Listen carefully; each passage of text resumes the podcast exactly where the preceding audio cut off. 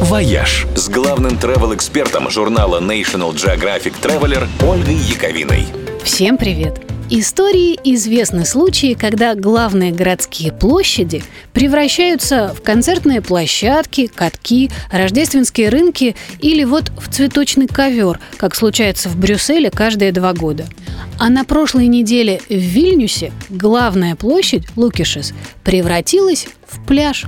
Там появился песок, шезлонги, зонтики, кабинки для переодевания, сетка для пляжного волейбола и даже спасательные вышки – Моря, правда, нет, но есть фонтаны и огромный экран, на котором стримится панорама Балтики. Можно любоваться волнами и морскими закатами. Акцию затеяли городские власти в качестве моральной поддержки. Мэр города заявил в интервью, раз в этом году жители Вильнюса не могут поехать на море, значит море приедет к ним в Вильнюс. Такие вот искусственные, но очень душевные пляжи летом появляются и в других городах Европы и мира. Не на главных площадях, правда.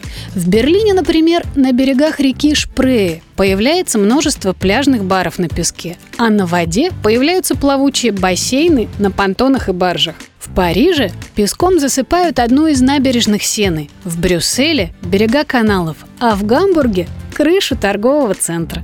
А в казахском Нур-Султане, ранее известном как Астана, пляж устроили в самом торговом центре, отведя под него верхний этаж построенного Норманом Фостером комплекса Хан-Шатыр, одной из главных достопримечательностей города. Говорят, песок для этого пляжа закупали на Мальдивах. Было бы круто, если бы какой-нибудь такой проект реализовали и у нас. Представляете, пляж на Красной площади.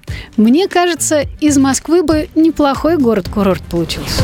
«Вояж» – радио 7 на семи холмах –